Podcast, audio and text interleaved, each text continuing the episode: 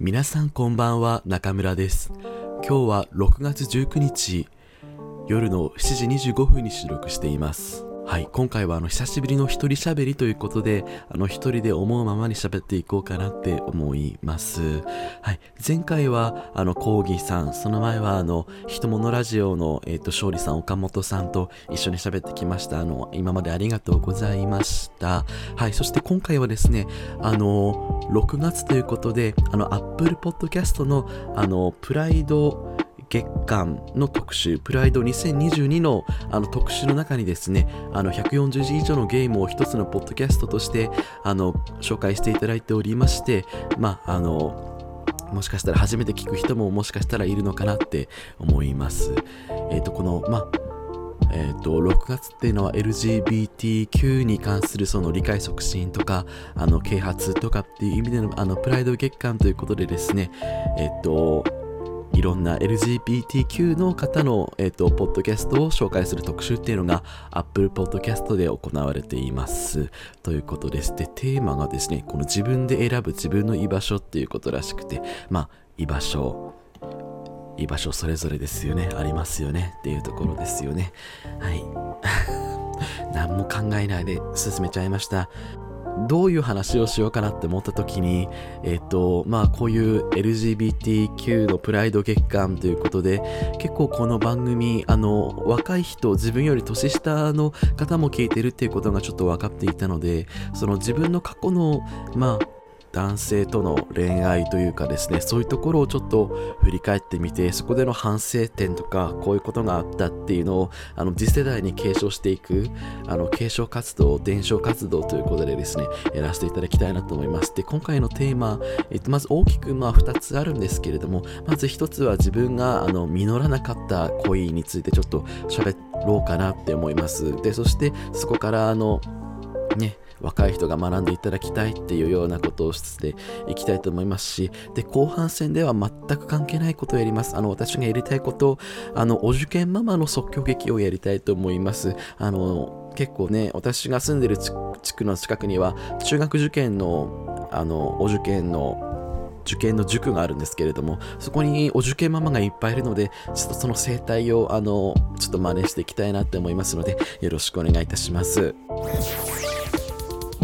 はい、えーと、まずは1つ目ですね。1つ目はその私が実らなかった声について、あの、淡々と喋っていくコーナーなんですけれども、急に始まりましたね。はい、えーと、まあ、今はもうそんなに恋愛を、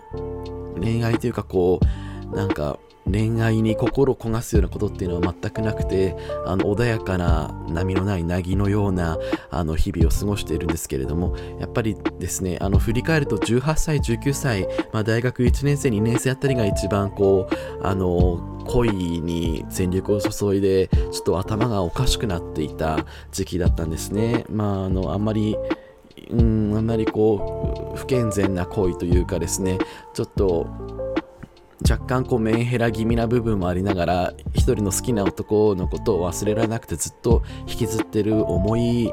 重い重い男だったわけですね、うん、まあ振り返ると大きく分けて2人いてまあここでは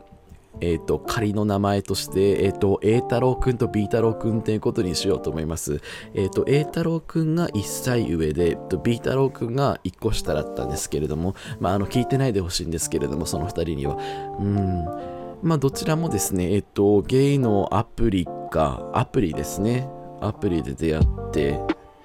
A 太郎くんも B 太郎くんも。で、A 太郎くんは2010あ2013年に自分は大学1年生だったんですけれども、大学1年生の時に A 太郎くんのことが好きになっちゃって、え、で、2年生の時に B 太郎くんのことが好きになっちゃうっていう、あの、ね、もうなんか、勉強よりもそういうね、なんか恋愛のことばっかり考えるのが好きな、やっぱりこう、なんでそんなにこう恋愛にがっつりいっちゃったかっていうと、自分が今までその高校時代、やっぱりこう出会いが全くないっていう部分があって、そこで初めて好きな男に出会う、好きになってもいい人に出会うっていう言い方ですかね。うん。のんけのことを好きになることはあったけれども、この人のことを好きになっちゃいけないっていう気持ちがありつつ、でそこであのゲイで好きな人に出会えるっていう体験はすごい大きなあの自分の中の事件だったなって思います。まあね、あの聞き流していただいていいんですけれど、まず最初に栄太郎くんのことから喋ろうかなと思います。これね、何の話？っていうところなんですけれども、あの、まあ、2013年、自分がまだガラケーを使ってた頃ですね、あの、栄太郎くんとは、あの、アプリで会いました。一個上で、まあ、顔もすごくイケメンだったんですよ。まあ、ちょっと美化してると思うんですけれども、あの、俳優の中川大志くんみたいな、中川大志くんを2、3発殴った感じの顔ですかね。そういう感じの顔なんですけれども、栄太郎くんとは確かカラオケとかに一緒に行ったんですよね。栄太郎くんはめちゃくちゃ歌が上手くて、うん、まあ、その歌に聞き惚れちゃって、その歌にこう、またイケメンでありつつもそういう歌もうまいとか、あとは結構頭のいい学生でですね、すごく勉強もできる優秀そうな、もう何でも揃っている栄太郎くんのことがすごく好きになっちゃってですね、うーん。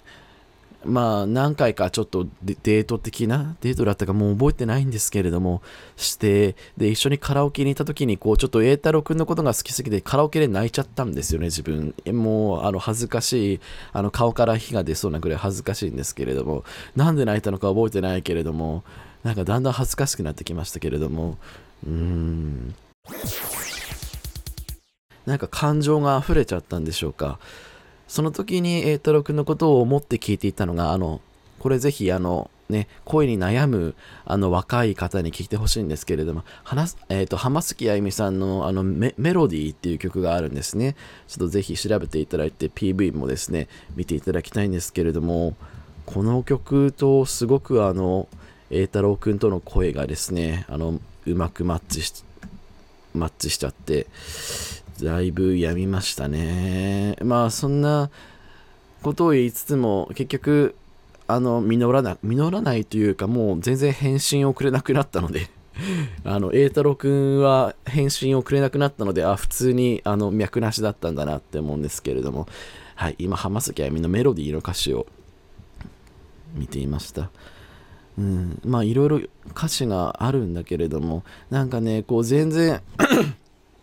会った回数は数回なのに、こう自分の思い出の中で勝手に美化されて、自分と栄太郎くんとのストーリーを勝手にこう脳内で構築してしまっていって、幸せになる未来とかをですね、勝手に考えてしまう、ちょっと、あのあんまりね、ちょっと脳内お花畑な人間だったんですけれども、その、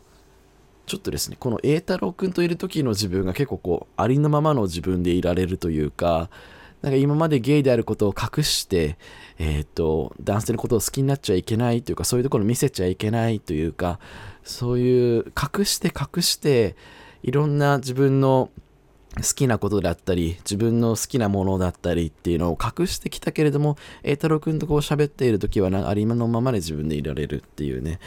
まあ、そういうことを浜崎あゆみさんもこのメロディーの歌詞の中で歌ってですね、ありのままでいられることの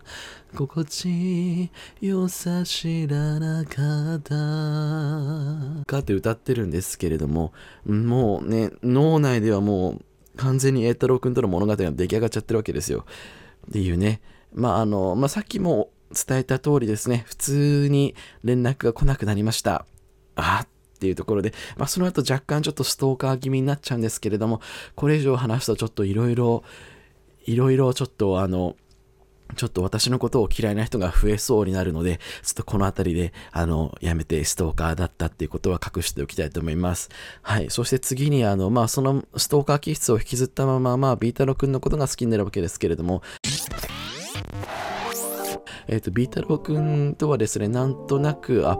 なんとなくアプリで会おうってなって、で、しゃぶしゃぶとか食べに行ったんですよね。うん。で、このしゃぶしゃぶを一緒に食べに行った時に、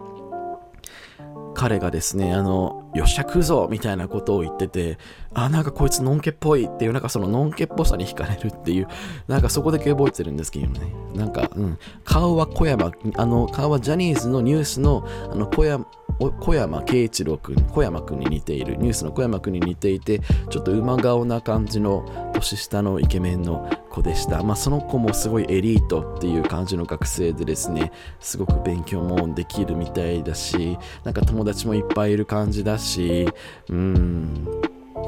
なんかモテるんだろうなっていうのも分かってたんですね。なんとなく分かるんですよ。うん。でなんかクリスマスとかにもなんかプレゼントをあげたんだけれどもなんかそのプレゼントを渡したのになんかそのプレゼントを僕の家で渡したんですけれども僕の家に置き忘れて帰りそうになっちゃっててあプレゼントいらないんだみたいな思い重い。そもそもそんなに仲良くないビータロー君にプレゼントをあげるっていう時点で、ね、だいぶ重いんですけれども、やっぱりなんかこう好きな人には何か渡したいとか、何かあげたいというか、なんか貸したいとか、ね、そういう気持ちが働くわけですよ。心当たりある人いるんじゃないでしょうか。うんね、そういう時代もありましたよね。いろんな時代がありました。うん、まあこのですね、ビータロ君も歌がうまかったんですよね、カラオケに行って。まあ、カラオ歌がうまい男に惹かれる傾向がありますね。そしてあと、ここであの諦めがついたっていうタイミングがあって、あの、ビータロ君あの、ちょっと千葉雄大君が好きってめっちゃ大好きなんですって言ってたんですよね。あ、千葉、千葉雄大、あ、千葉雄大、あ、ちょっと鏡の前の、鏡に前に立つ自分を見るとちょっと千葉雄大とは似ても似つかないなっていうか千葉雄大を目指すことをちょっと整形してみるぐらいのちょっとチャレンジをしないとねやっぱり千葉雄大にはなれなかったなっていうのとそれをまた受け入れられないでそれでも好きになっちゃうっていうねところがあったんですよね。うん。でなんかそのビータロ君はある日ちょっととある人に告白されたんだよねっていうことを僕に言ってきてあそれ僕に言うって思ったんだけどうん。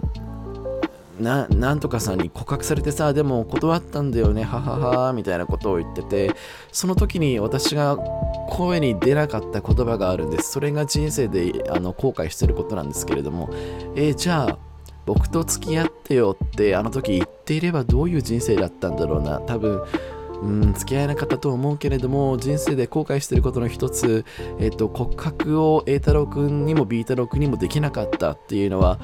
あの人生で悔いてることですね後悔してることです。それからの人生自分から告白するようにはしているんですけれども告白しとけばよかったなって、えっと、やった後悔よりやらない後悔の方が残るんですね。これあの若い方ぜひあのメモを取って聞いてくださいねっていうところですね。うん。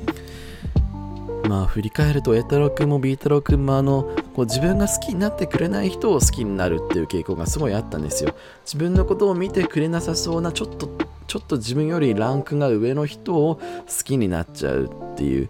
で A 太郎君も B 太郎君も自分がモテるっていうことを自覚していてその雰囲気も醸し出したまんまいるっていうそこにもねやっぱりこう自己肯定感低い低い男だったのでずっとあのずっと自分の自己肯定感というか自己肯定することができなくてなんかねそういうモテる人にこうなんかこうひざまずきたくなるっていう感じがあるんですよ。うん。あったなあまあ告白すればよかったなってすごく思います。えー、皆さんの恋の体験談とかあの時ああしてればよかったなということだったりとかまた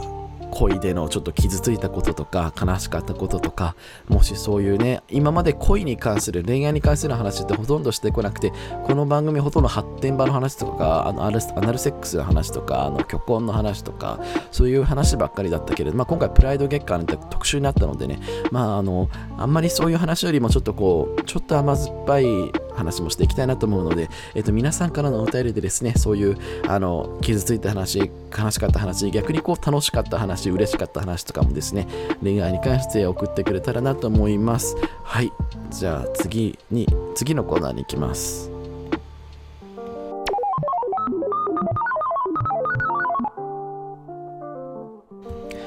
えー、はい、えー、次のコーナーはですね、えっ、ー、と、受験ママの、えーと、即興劇をやります。本当に唐突なんですね。さっきまで恋愛の甘酸っぱい話をしていて、突然そのわけわかんないんですけれども、あの僕の住んでいる地区の近くに、あの、中学受験の学習塾があって、そこで起きていそうなことを妄想して、あの、劇にしようと思います。えっと、僕の役が、あの、陸徳ママ、陸徳ママです。私が陸徳ママで、えっと、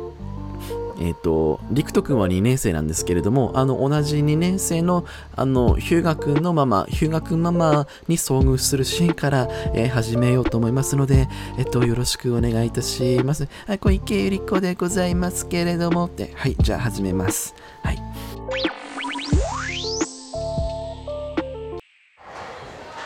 あ今日も陸と勉強頑張ったかな？あれ？あ、ヒューガくんママ？あ、ヒューガくんママ？あ、ヒュガ君ママお久しぶり、お久しぶり、ヒュガ君ママお久しぶり。うん。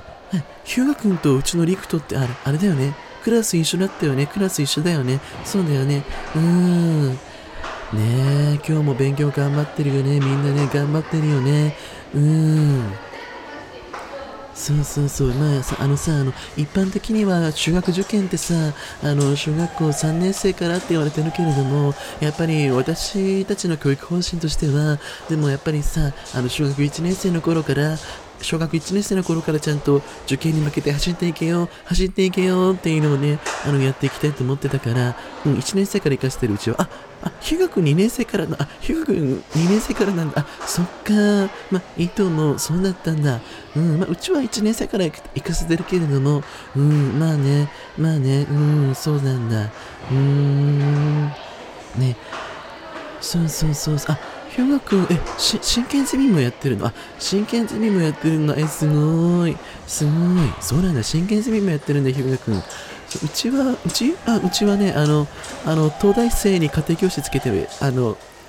家庭教師やってもらってる。うん。東大生に、うん、イケメンの東大生。うん。イケメンで、巨根で平野商人の、平野商人に似てる、あの、イケメン東大生に家庭教師をあの、やってもらってる。うん。全然すごくないよ、すごくないよ。うん、ちょっとね、まあ、いろんな、あの、旦那の、旦那のつてがあって、旦那のつてがあってね、うん、その、あの、イケメンの平野翔人の巨根の東大生に教えてもらって、うん、うん、まあ、夜の方もね、ちょっとあの、あの、遊、遊ばせてもらってる、うん、夜の方も、あの、イケメン東大生と遊ばせてもらってる私が、私が夜の相手、あ、昼の相手になってる。うん。うん、うん、すごい曲。うん。うん、すごい。やっぱ、やっぱね、若いってすごいね、あの、何発も何発も要求してくるっていうのが、うん、久しぶりっていう感じがする。うん。うん。あ、うん。あ、そっか。え、え、あ、あ、日向くまの旦那さんって東大出身なんだ。えー、東大出身あ、すごい。すごい。あ、理系、あ、じゃあもうすごいじゃん。あ、旦那さんが勉強教えてるんだ。え、すごいじゃん。え、それで、いいじゃん。いいじゃん。超いいじゃん、それ。超いいじゃん。あ、うち、うちの旦那？うちの旦那はね、あの、あの、マサチューセッツ工科大学、うん。マサチューセッツ工科大学出身、うん。うん。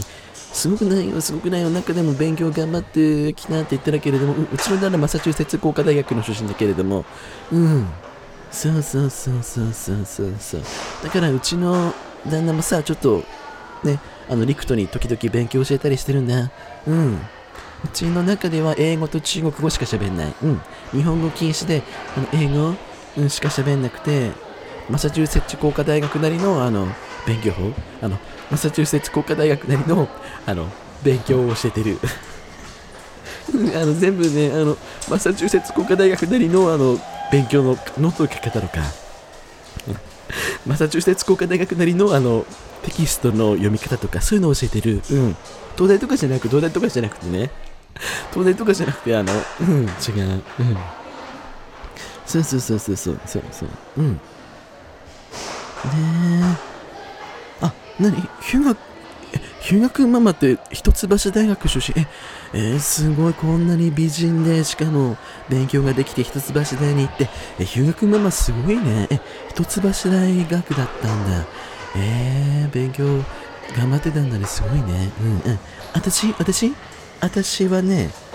私はね、あれだよ。えフェリス女学院大学。私は。フェリス女学院大学。うん、フェリス、フェリス。フェリスでフェリスって感じしてる。うん、うん。そうそうそうそうそうそうそう。うん、フェリス、フェリス、フェリス、フェリス、フェリス、フェリス。フェリス、フェリスしてた。うん、フェリスで、フェリス、フェリス。で、ちょっとね、フェリスしてた。うん。そうそうそうそうそうそうそうそう。まあ私、そんなに勉強頑張ってなくて、本当に見た目しか磨いてこなくて、あの見た目しか磨いてこなくて、フェリス女学院大学って感じだった。うん。そうそうそうそうそう。うん。あ、リクト帰ってきた。あ、リクト帰ってきた。うん。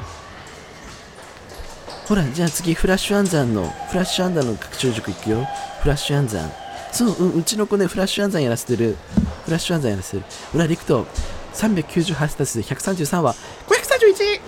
はい、正解ね、こういう風にできるの、あの、リクトすごいの、リクト暗算すごい得意なの。うん、これから、あの、フラッシュ暗算の学習塾行く。うん。私はその間、私、私はその間、あの、イケメン東大生と、ちょっと、あの、今後の打ち合わせ、うん。平野少人のイケメン巨根大学生と今後の打ち合わせしてくる。うん。そうそうそうそうそう、打ち合わせ。いろんな、いろんなところの打ち合わせ、うん。ね、そういうのことをしてくるから。あ、何？あ、ヒューガ君も帰るんだ。あ、ヒューガ君、ママ、じゃあね、また今度会おうね。また今度、ね、会いましょうね。うん。はーい。うん。じゃあまたね、また今度あの、バザーで、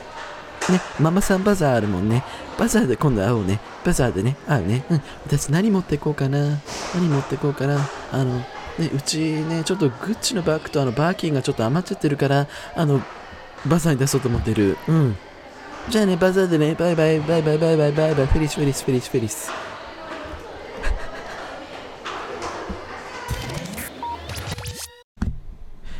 と、はい、というところでですね、あの、受験ママの、えっと、マウンティング即興劇をやらせていただきました。あの、フェリス、フェリスっていう言葉すごい好きなんですよ。あの、ね、かっこいい感じ、いいなって思います。うん。フェリフェリスのね、受験ママは、あの、あの、フェリスフェリスって言いながらあの手を振ると思います。何言ってるかよくわかりません。はい、わかりません。はい、そういうところで最後お便りだけ読ませていただきたいと思います。お便りを読んでいきます。えっ、と、こちらのお便りをですね、えー、ラジオネーム、えー、豊橋ナンバーさんからのお便りです。豊橋ナンバーさん24歳の方からです。読みます。えー、中村さんこんばんは。私もアニメや男性声優オタクの心を平成に置いてきたオタクです。え第38回、38回っていうのはあのニコニコ動画とかについて語った回ですね。第38回を聞いて、えっ、と、共感性周知の炎に抱かれながら、えっ、と、聞いていました。えー、電車じゃなくて車で聞いていてよかったです。思い返すと、中学生時代に自分がゲイであることをうっすら考え始めたのは、ピクシブの黒子のバスケのビゲル小説で、さらに高校時代にフリーに出会って疑念が確信に変わりました。ニコニコ動画では、デュララララの縦に流れるエンディング、トラストミーのマットや、ワーキングのオープニングパロディをめちゃめちゃ見てました。もうわかる。わかるよ。うん。全部わかる。はい。お便り続きます。えー、高校生から大学生にかけてアニメと同時並行で男性声優さんにもハマりました。大学受験を控えていた高校時代の私にとって、えー、内山幸輝さんのラジオで語られた大学時代の話を聞きながら自分も大学生活を夢見て受験勉強に励んでいました。大学に入ってからはその時励んでたアイドルマスターサイド M で推しキャラの担当をされていた、えー、熊谷健太郎さんにはまり福岡で開催されたトークショーに会いに行ったこともありました。素晴らしい。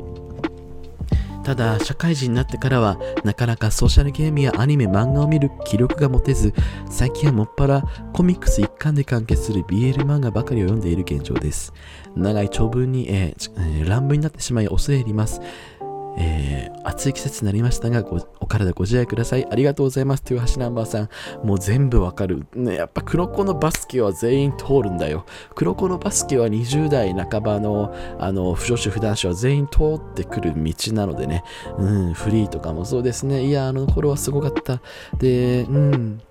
いろいろ男性声優さんもハマったんですね、うん、その気持ちがすごくわかります。声優さんのラジオを聴いて大学生活に思いを馳せたっていうのもいいですね。なんか気持ちがめちゃくちゃ共感できます。そして最後ですね、社会人になってからソシャゲとかアニメ漫画見る曲持ってないもわかる。もうね、私もあの、大学生の最後の頃とかはずっとアンスタンブルスターズに課金課金課金しまくってなんですけれども、あの、もうなんかソシャゲとかアニメも見る気力起きない。やっぱ働いて家に帰ってきて疲れて、まあそのままなんか、なんかせず YouTube 見てぐったり寝るってていう、なんかもうね、自分から情報を取りに行くっていうのがちょっともうなんかだるくなってきちゃう体力的な問題もあるんですけれども、うん、なんかアニメ漫画をさ、あの、1話1話、あの、1週、2週、3週って見ていくのもちょっと疲れますよね。疲れもわかります。だからそういう時こそ読み切りで読めるビール漫画っていうのがあの助かるんですよね。一巻で終わってほしいっていうのがわかります。待ってない、待てないっていうのがありますよね。はい。お手入れいただきまして本当にありがとうございました。はい。えっ、ー、と、この番組140以上の芸では、えっ、ー、と、皆さんからのお便りを募集しております。はい。えっ、と、こちらの概要欄にですね、えっ、と、リンクなどを貼っておりますし、あと、可愛い番組の公式グッズ、T シャツであったり、これからの時期 T シャツでね、出かけたい気分じゃないのかと思うんですけれども、T シャツだったり、あといろいろスマホケースだったり、いろいろ売ってるので、えー、ぜひ公式番組グッズを買って、ぜひ応援よろしくお願いいたします。お便りもさっきの恋愛の話とかもね、いろいろどしどし送ってください。これからもちゃんとあの更新していくつもりでやらせてもらってますので、やらせてもらってますので、うんよろしくお願いいたします。はい。ということでですね、ちょっとあのいろんなことを混ぜた配信になりましたけれども、えー、暑い季節になりましたけれども、皆さんご自愛くださいということで、はい。ではまた次回お会いいたしましょう。おやすみなさい。